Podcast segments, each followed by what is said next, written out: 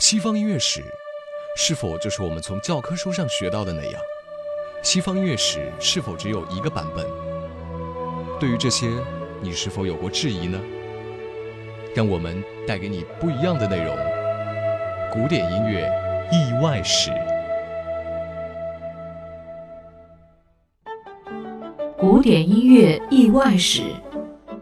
大家好，我是主播郭靖。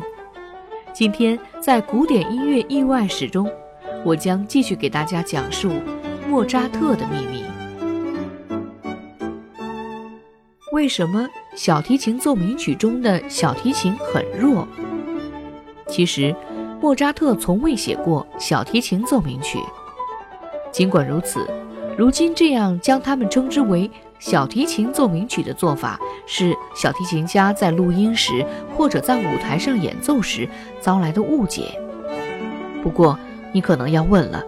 小提琴家格罗米欧与钢琴家哈斯基尔合作演出的那些奏鸣曲又是什么呢？其实那只能算是钢琴奏鸣曲了。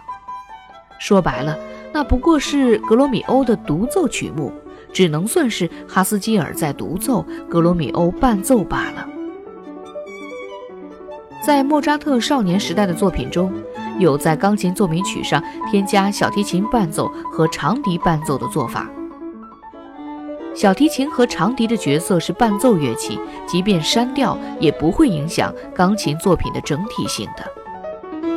不过，期间有一些意外，那就是降 B 大调钢琴奏鸣曲 K 五七零。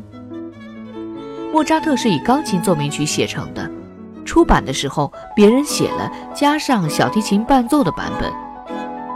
进入二十世纪之后，这首作品被列入小提琴奏鸣曲系列了。所以，莫扎特的钢琴奏鸣曲可以大致分为两类：钢琴独奏的奏鸣曲和带有其他乐器，大部分是小提琴伴奏的奏鸣曲。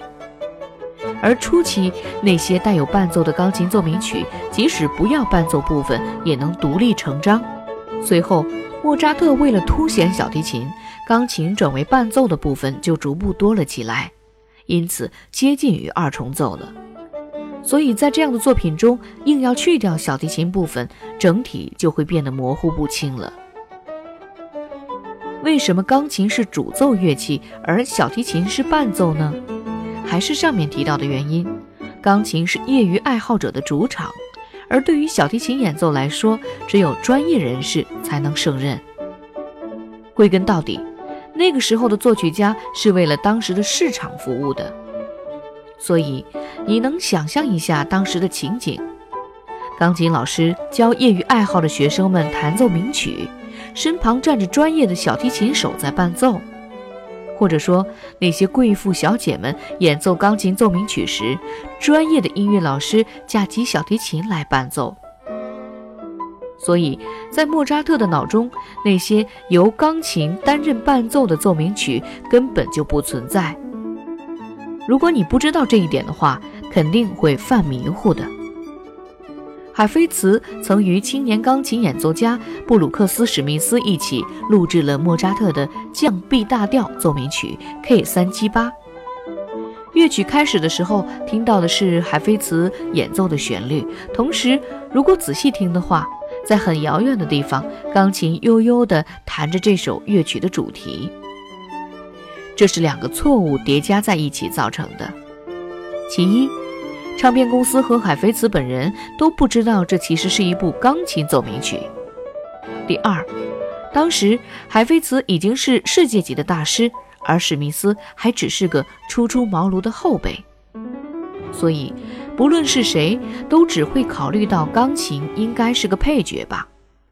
不过，由于莫扎特的这部作品是钢琴奏鸣曲，所以不论是海菲茨还是唱片公司，都希望更正这个错误。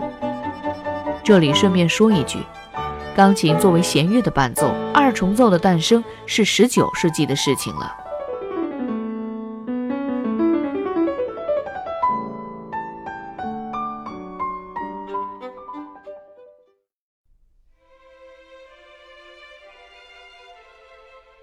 朱比特之名的由来，朱比特就是宙斯，是罗马时代将希腊神话中的众神的重新命名。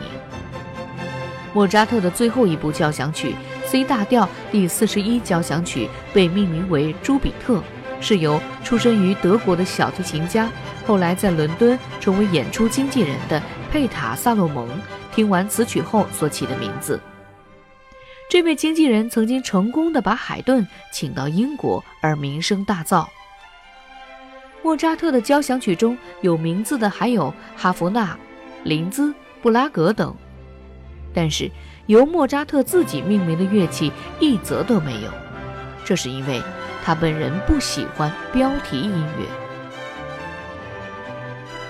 与此相对，在意大利、法国，从上个世纪开始，器乐作品中标题音乐占绝大多数。不仅弗朗索瓦·库普兰的大键琴曲全部有标题，维瓦尔第的四季也是彻底的标题音乐。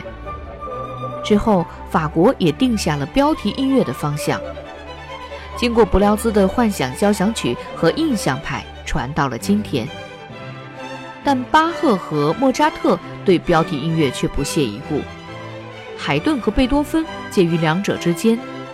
这二位都是在绝对音乐的框架下摸索着标题性，于是，不知何时起，音乐自己加上了题目。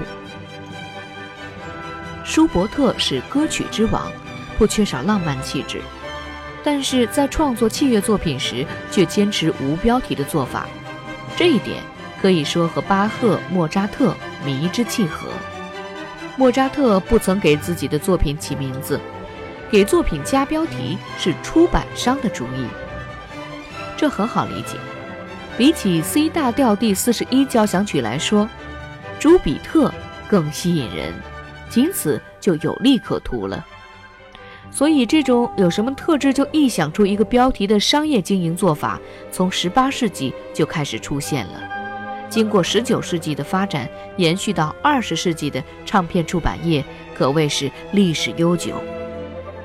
顺便一提，只有在日本，贝多芬的第五交响曲才被称作命运来进行宣传。今天的古典音乐意外史就讲到这里了，我是主播郭靖，感谢您的收听，我们下期再会。